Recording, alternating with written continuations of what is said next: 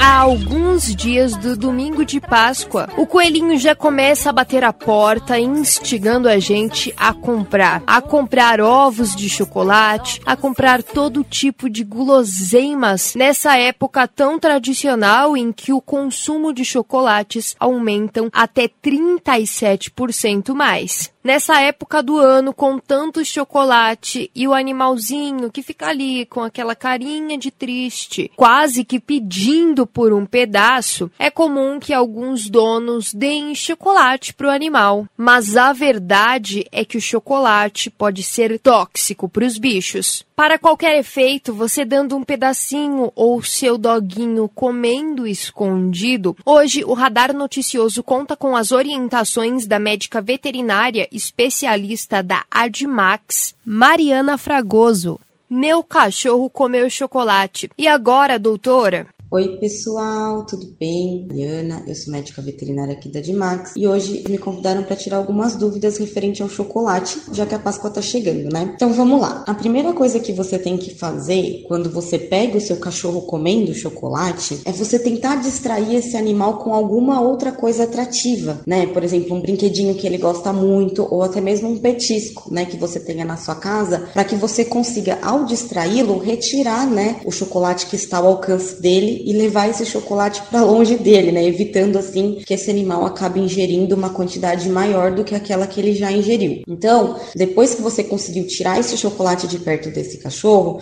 é importante você verificar o quanto que esse cachorro comeu daquele chocolate que ele alcançou, né? E o tipo de chocolate que ele comeu. Isso porque, pessoal, o grau de intoxicação do chocolate, né, por chocolate, ele vai estar diretamente relacionado à quantidade e ao tipo do chocolate ingerido tá? Chocolates mais amargos, eles costumam ter uma quantidade maior de cacau. E o cacau, que é um dos principais ingredientes do chocolate, ele contém uma substância tóxica para os cães na sua composição. Então, por consequência, né, aqueles chocolates que possuem uma quantidade maior de cacau vão ser aqueles chocolates que têm um potencial mais tóxico também, tá? As reações adversas, né, o chocolate, elas podem variar individualmente dependendo do organismo do animal, né? Tem alguns animais que eles são mais sensíveis, né, e outros animais que são mais resistentes. Mas, pessoal, independente disso, a recomendação é nunca esperar o início dos sintomas. Então, se você percebeu que seu animalzinho ele consumiu esse chocolate, você pega esse animalzinho e você já leva ele para o seu veterinário de confiança com essas informações que a gente conversou aqui em cima, né? Então, qual é o tipo e a quantidade de chocolate que que ele comeu. Né? Dessa forma, você vai conseguir né, fornecer ao veterinário, ao seu veterinário de confiança,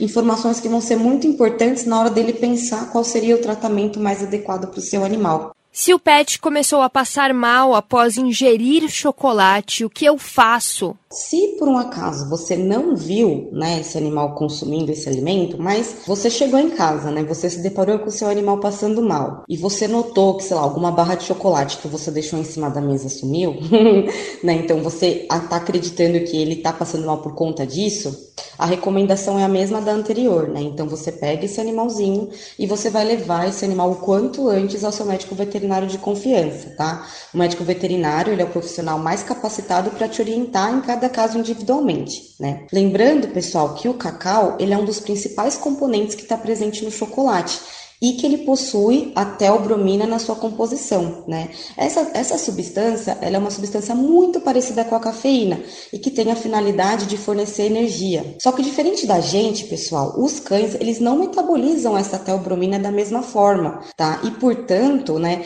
esse estímulo é, de, de energia para o animal, ele pode ser muito grande e pode levar esse animal a passar mal, né, depois de consumir o chocolate. Então, por isso, é importante a gente sempre levar no médico veterinário. E só um pedaço é capaz de intoxicar meu animalzinho ou ele precisaria, entre aspas, comer muito? Vamos considerar que o pet seja levado e ataque aquela tigela que reservamos em cima da mesa. É uma quantidade significativa.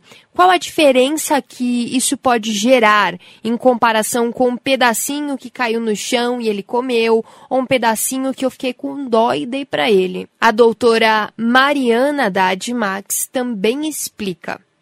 Bom, As consequências relacionadas à intoxicação pelo chocolate, ela vai depender muito, né, como eu já falei anteriormente, da quantidade e do tipo de chocolate que o pet ingeriu. E ela pode acontecer, dependendo, né, da resposta fisiológica do animal, entre duas a quatro horas após o consumo desse chocolate. Tá? Então, alguns casos eles podem ser mais leves, né, quando esse animal ingere uma pequena quantidade de chocolate, e o animalzinho pode apresentar então vômito, diarreia frequente, tá? Porém, né, se esse animal ele ingeriu uma grande quantidade de chocolate, né, principalmente quando a gente está falando daqueles chocolates com uma concentração de cacau maior, pode ocorrer problemas mais graves, como é o caso de problemas no coração, convulsões e né, em alguns casos muito mais graves, pode levar inclusive o animal à morte. Então, o tratamento né, no médico veterinário ele também vai variar né, com, essa, com esses sintomas e também com essa quantidade de chocolate que o animal ingerir. Então, nesses casos mais leves, né,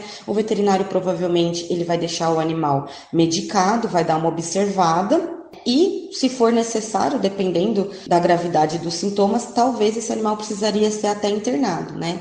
Mas sempre levar ao médico veterinário, né? Independente se esses sintomas são mais leves ou não, porque muitas vezes a gente consegue perceber que está vomitando, mas a gente não tem, né? A gente não consegue, por exemplo, ver uh, se está alterando, por exemplo, a função cardíaca, né? Se ele está com uma frequência cardíaca alterada.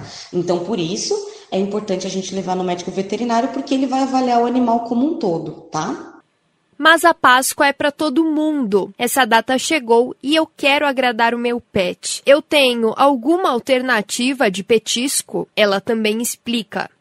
Bom, pessoal, a gente pode sim fornecer petisco para os nossos animais, não tem problema nenhum, desde que a gente ofereça né, um petisco ou um alimento que ele seja fabricado especialmente para o nosso animalzinho, né? Então, existem alguns produtos no mercado pet que eles apresentam um formato de ovo de Páscoa, né? Mas que eles não são feitos de chocolate, né? Então, esses petiscos normalmente eles são feitos de ingredientes que os animais podem consumir, que não vão levar, né? Que não tem potencial tóxico e que são uma opção legal, né, tanto para o cão quanto para o tutor. E ele já vem em formato de ovo de Páscoa. Então é importante você sempre ficar atento, né, é, em olhar a embalagem né, desses produtos que você está querendo comprar para o seu animal e se certificar que esse produto ele é destinado para cães, tá? No rótulo também, né, na embalagem desse produto, vai ter algumas informações necessárias como por exemplo a quantidade recomendada né, para ser oferecida para o seu animal desse petisco de acordo é, com o peso dele, tá? Então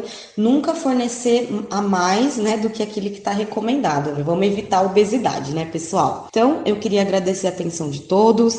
Eu espero ter ajudado vocês aí com essas dicas. Espero que todo mundo tenha uma ótima Páscoa e sem imprevistos. Então até a próxima. Muito obrigada. Tchau, tchau. Texto, edição e produção por Bruna Calhau.